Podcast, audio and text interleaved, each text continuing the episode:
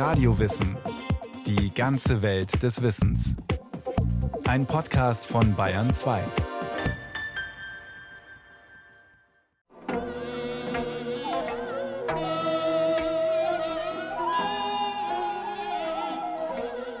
Ich überquere den Arirang-Pass. Wer mich verlassen hat, wird keine zehn Li gehen, bevor seine Füße schmerzen.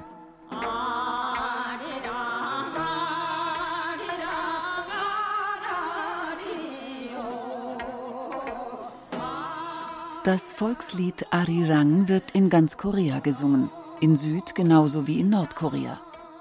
In den verschiedenen Interpretationen klingt es mal traurig, wehmütig, mal wie ein stolzer Lobgesang. Das Arirang ist so etwas wie Koreas inoffizielle Nationalhymne. Ein Lied, das Identität stiftet. Die Frage der Identität, was ist ein Koreaner oder was kann ein Koreaner für ein Verhältnis zu seinem Land haben, das ist natürlich insofern schwierig, weil das Land geteilt ist und äh, zum anderen Land soll man ja keine Loyalität pflegen. Professor Yu Jae Lee vom Institut für Koreanistik der Universität Tübingen. Die Frage der Identität ist eine wichtige und auch eine dringliche Frage, die man aber so schnell nicht lösen wird, solange die Teilung nicht überwunden ist. Am 27. Juli 1953 unterzeichnen die am Koreakrieg beteiligten Parteien einen Waffenstillstandsvertrag. Damit wird der Krieg zwischen Nord- und Südkorea nach drei Jahren unterbrochen, nicht beendet. Ein Krieg, der Millionen Menschenleben forderte. Ein Krieg, der ein Volk spaltet, das seit Ende des 19. Jahrhunderts um seine nationale Identität gekämpft hat. 1876 zwang Japan das Nachbarland Korea zur Öffnung seiner Häfen. Jahrhundertelang war die koreanische Halbinsel für Ausländer so gut wie verschlossen. Das Land der Morgenstille, wie es auch genannt wird, lebte abgeschieden. Die Japaner dagegen hatten sich vom Westen moderne Technik und Staatsführung abgeschaut.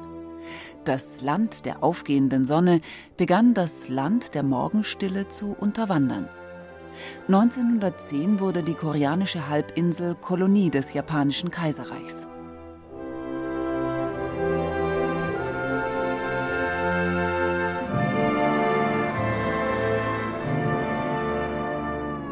Die Koreaner leisten Widerstand.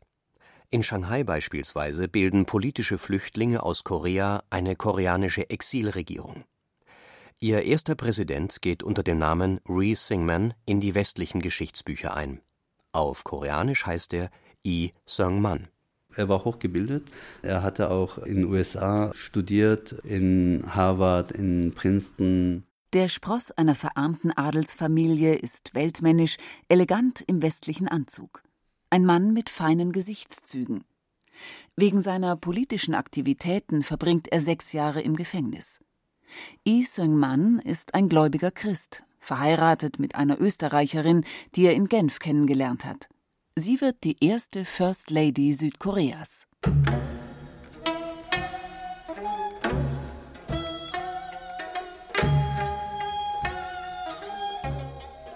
Im Gegensatz zum durch und durch amerikanisch geprägten Lee Seung-man wenden sich viele koreanische Widerstandskämpfer vom Westen ab haben doch die Siegermächte nach dem Ende des Ersten Weltkrieges deutlich gemacht, dass sie keinen Grund sehen, dem Verbündeten Japan seine Kolonie wegzunehmen. Hoffnungen weckt bei den Koreanern dagegen die Sowjetunion. Die Sowjetunion hat sich eben als Verbündeter der versklavten Nationen, der Kolonialstaaten dargestellt, ist auch damit auf positive Resonanz gestoßen. So Bernd Stöver, Professor für neuere Geschichte an der Universität Potsdam und Autor des Buches Geschichte des Koreakriegs, Schlachtfeld der Supermächte und ungelöster Konflikt. Kommunismus war sozusagen der Verbündete, wenn man so will, in dem Sinne, dass sie eine antikoloniale Propaganda starteten und damit auch sehr erfolgreich waren. Aber das hat noch nichts mit dem Kommunismus in Korea zu tun, sondern der Westen war nicht möglich, also hat man die Sowjetunion als Verbündeten gewählt. Viele der koreanischen Widerstandskämpfer, die die Sowjetunion als Verbündeten sehen, weichen früh in die an den Norden Koreas grenzende Mandschurei aus. Hier sind Gegner des Kolonialregimes zunächst vor den Japanern sicher.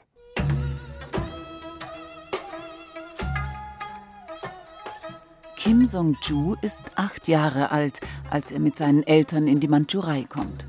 Ein Junge mit leicht abstehenden Ohren und energischem Blick. Später wird erzählt, dass seine Eltern glühende Kommunisten waren, die für die Freiheit Koreas kämpften. Bewiesen ist das nicht. Sicher ist nur, dass Kim Song-jus Eltern sehr arm sind. Sie können ihren Kindern nicht viel mehr mit auf den Weg geben als ihren protestantischen Glauben. Kim Song-ju aber glaubt in erster Linie an eines, den bewaffneten Widerstand. Als Japan in den 30er Jahren auch die Mandschurei annektiert, schließt er sich verschiedenen Partisanengruppen an, koreanischen Nationalisten und chinesischen Kommunisten.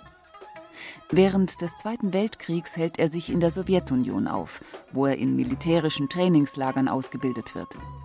Und er gibt sich einen neuen Namen, Kim Il-sung, der, der zur Sonne wird. Die KPK ist 1925 gegründet worden. Die Kommunistische Partei Koreas agiert vor allem von China und der Mandschurei aus. Aus der kommunistischen Internationalen, der Komintern, werden die koreanischen Kommunisten bald wieder ausgeschlossen. Ihr politischer Ansatz ist nicht international genug.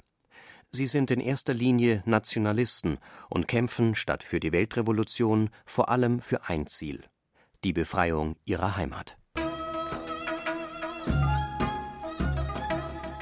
Nach dem Angriff der Japaner auf Pearl Harbor 1941 befinden sich auch die USA und Japan im Krieg. Ein Krieg, für den Korea bluten muss. Koreas Bodenschätze für Japans Rüstungsindustrie, koreanische Zwangsarbeiter für Japans Fabriken, koreanischer Reis für Japans Kochtöpfe und koreanische Frauen als Zwangsprostituierte für Japans Armee. Im August 1945 zerstören amerikanische Atombomben Hiroshima und Nagasaki. Am 2. September 1945 unterzeichnet Japan seine Kapitulation. Korea ist frei. Fast. Die alliierten Siegermächte halten Korea nicht reif für die Selbstständigkeit. Sie beschließen, dass eine Treuhand, bestehend aus den USA, der Sowjetunion, Großbritannien und China, fünf Jahre über Korea wachen soll. Die Sowjetunion und die USA bilden eine Kommission, die den Aufbau einer koreanischen Übergangsregierung leitet. Ausgerechnet diese beiden. Trennlinie zwischen dem sowjetisch besetzten Teil Koreas und der amerikanischen Zone wird der 38. Breitengrad. Er liegt ungefähr in der Mitte der koreanischen Halbinsel. Nördlich von ihm die Sowjets, südlich die Amerikaner. Jede Seite versucht, ihr Besatzungsgebiet politisch unter Kontrolle zu bekommen.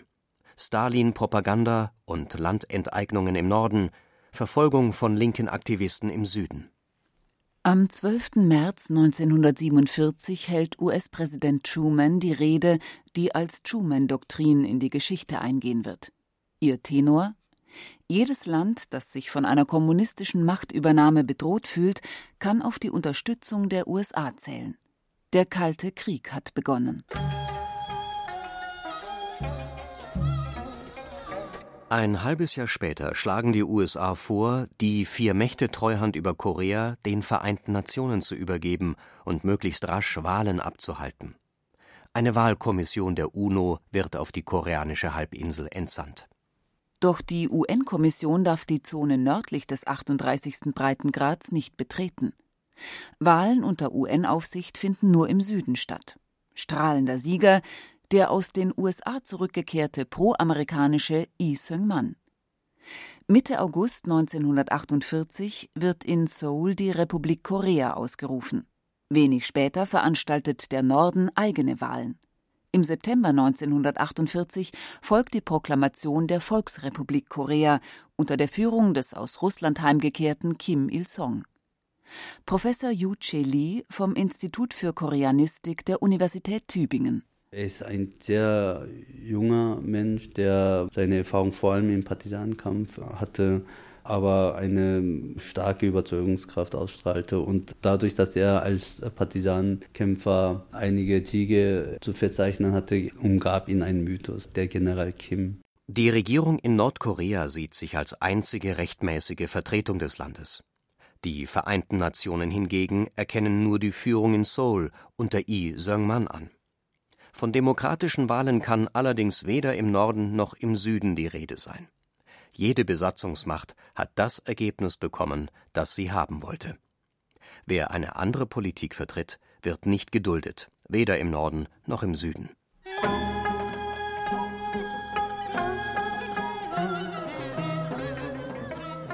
Landbesitzer, Geschäftsleute und Anhänger der verschiedenen Religionen fliehen aus dem Norden in den Süden. Politisch Linke retten sich in den Norden. Denn auch Yi Seung-man, der elegante ältere Herr mit dem sanften Lächeln und den christlichen Grundsätzen, geht gegen jeden vor, der nicht auf seiner Linie ist. Lee Seung-man und Kim Il-sung ähneln sich nicht nur in ihrem autoritären Regierungsstil. Sie haben auch den gleichen Traum: ein vereintes Korea unter der jeweils eigenen Führung. Beide sind bereit, für dieses Ziel einen Krieg in Kauf zu nehmen. Doch die USA verweigern Lee Seung-man die Lieferung schwerer Waffen. Kim Il-sung dagegen hat bald die Unterstützung Stalins.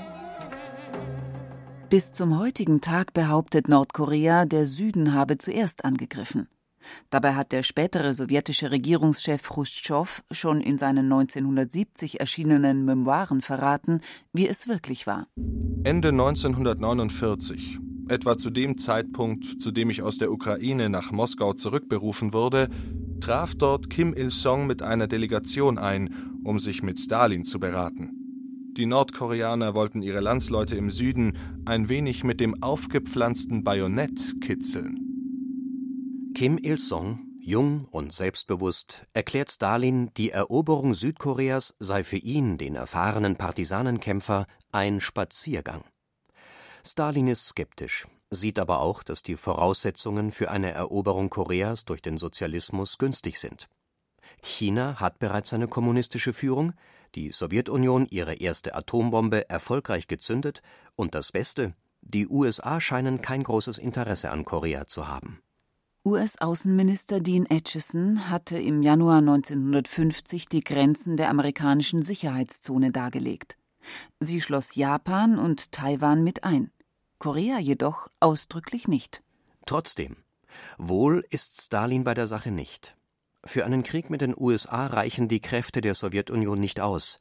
So stimmt er dem Angriff zwar zu, betont aber, wenn der rasche Sieg ausbleibe, werde die Sowjetunion nicht direkt eingreifen dann müsse Mao helfen.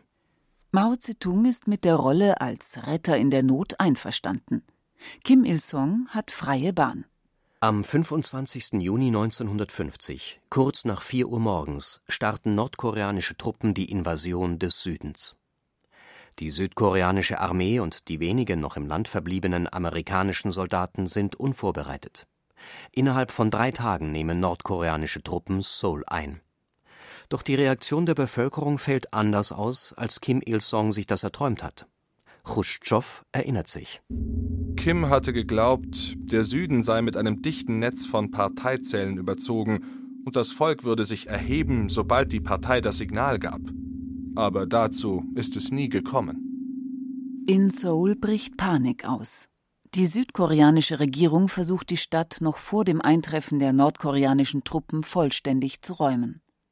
Ausländer werden per Flugzeug evakuiert. Kim Il-sungs Männer haben Todeslisten dabei, darauf die Namen von möglichen Anhängern der Regierung Lee Seung-mans. Wer kann, flieht, wer nicht, wird erschossen. Präsident Truman sitzt gerade in seinem Heimatort in Missouri beim Tee, als ihn die Nachricht vom nordkoreanischen Angriff erreicht. Für die US-Seite ist sofort klar, dass der Angriff aus Nordkorea im Grunde ein sowjetischer Angriff ist. Truman entscheidet noch am selben Tag einzugreifen. Der UN-Sicherheitsrat tagt, in Abwesenheit der Sowjetunion, sie boykottiert die UNO. Unverzüglich werden UN-Truppen aufgestellt, der Großteil der Soldaten sind Amerikaner. Doch Kim Il-sung ist schneller. Bis August 1950 hat seine Armee fast den gesamten Süden der koreanischen Halbinsel unter ihre Kontrolle gebracht. Im September dann die spektakuläre Wende. Den UN-Truppen gelingt unter der Führung von US-General Douglas MacArthur ein militärisches Glanzstück. Sie landen in der Hafenstadt Incheon und können bis Ende September Südkorea einschließlich Seoul zurückerobern.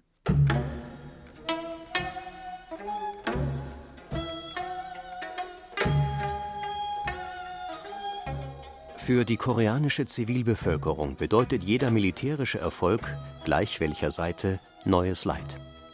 Viermal wird Seoul im Verlauf des Krieges erobert. Jedes Mal kommt es zu Verfolgungen und Erschießungen. Nicht nur die nordkoreanischen Truppen gehen mit äußerster Grausamkeit vor. Schätzungsweise 100 Massaker an der Zivilbevölkerung werden allein von UN-Truppen und südkoreanischen Soldaten verübt. Zum Beispiel im Februar 1951 in der Nähe von Kochang, Südkorea. Soldaten der 11. südkoreanischen Division holen Grundschulkinder aus dem Unterricht. In ihren Familien gibt es weder Polizisten noch Beamte, was sie für die südkoreanischen Soldaten zu Kommunisten macht. Mehr als 300 Kinder werden erschossen. Der Koreakrieg ist nicht nur ein Stellvertreterkrieg zwischen den USA und der Sowjetunion. Er ist vor allem ein Bürgerkrieg, der ein Volk über Jahrzehnte traumatisieren wird und Wunden reißt, die bis heute nicht geheilt sind. Im Laufe des Krieges verliert jeder vierte Koreaner seine Heimat.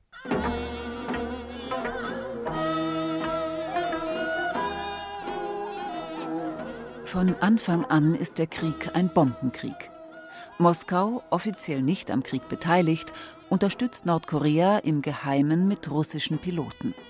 Die Amerikaner vertrauen bei ihrem Luftkampf unter anderem auf das Benzingemisch Napalm. Es kommt im Koreakrieg weit häufiger zum Einsatz als später in Vietnam. Der Abdruck von Kriegsberichten wie dem folgenden aus der New York Times wird von Außenminister Atchison bald verboten. Im Dorf und auf den Feldern waren die Dorfbewohner getroffen und getötet worden, und alle waren in der Bewegung erstarrt, die sie ausführten, als sie der Napalmangriff traf. Ein Mann stieg gerade auf sein Fahrrad. In einem Waisenhaus spielten 50 Jungen und Mädchen. Eine Hausfrau hielt eine aus dem Sears Roebuck-Katalog herausgerissene verkohlte Seite in der Hand, auf der sie den Artikel Nummer 3811 294 angekreuzt hatte. Eine bezaubernde rosa Bettjacke für 2,98 Dollar. Am 1. Oktober 1950 überqueren die Verbände aus südkoreanischen und UN-Truppen unter Leitung von General MacArthur den 38. Breitengrad. Ein Zeichen, dass sich die Politik der USA zu ändern droht von der bloßen Eindämmung des Kommunismus zur aktiven Eroberung sozialistischen Territoriums. Jetzt greift Mao ein. Er schickt sogenannte freiwillige Truppen. Ein Trick. Genau wie Stalin will Mao sich nicht offiziell am Krieg mit den USA beteiligen. Ende Oktober beginnt die erste chinesische Invasion.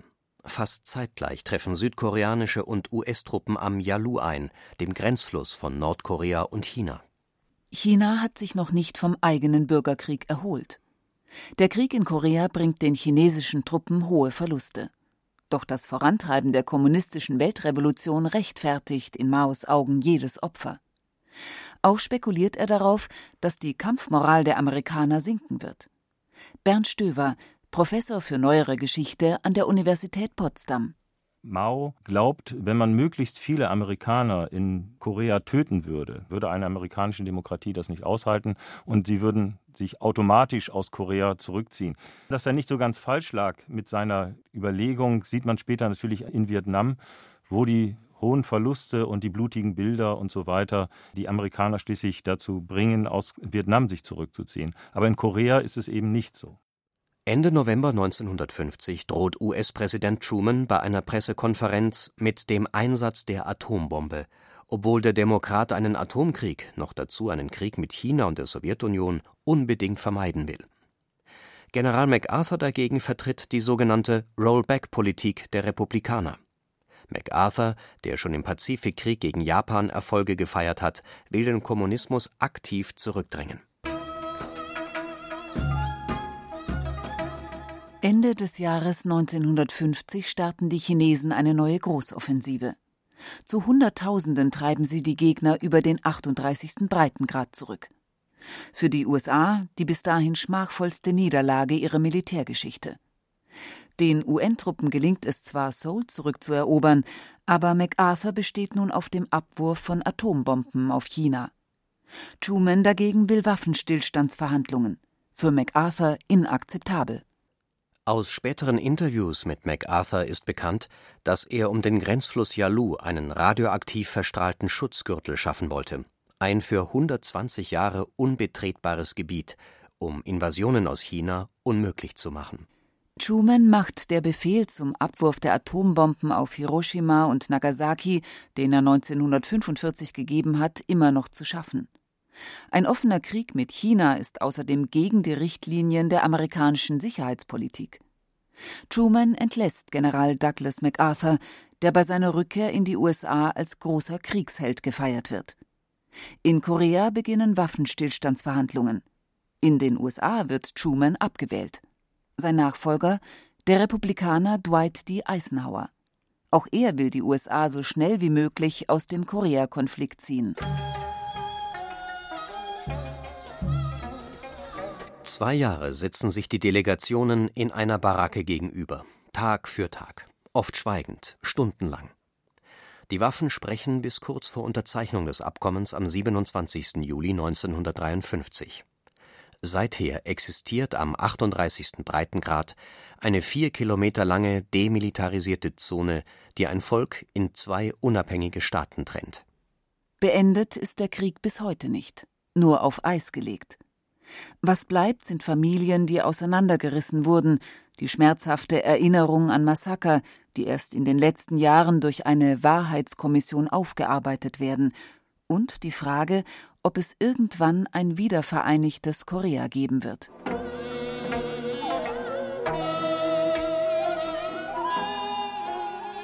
(2012) wird das koreanische Volkslied Arirang in die UNESCO-Liste der Meisterwerke des mündlichen und immateriellen Erbes der Menschheit aufgenommen.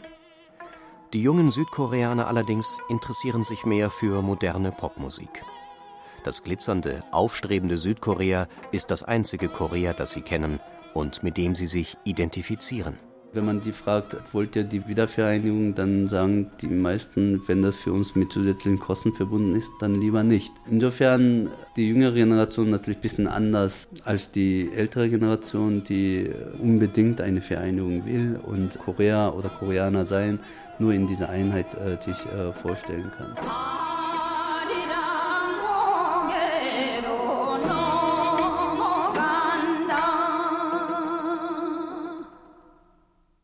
Sie hörten Der Koreakrieg, wie aus Brüdern Feinde wurden von Isabella Arcucci. Es sprachen Rahel Comtes, Armin Berger und Clemens Nicol. Technik Susi Harasim.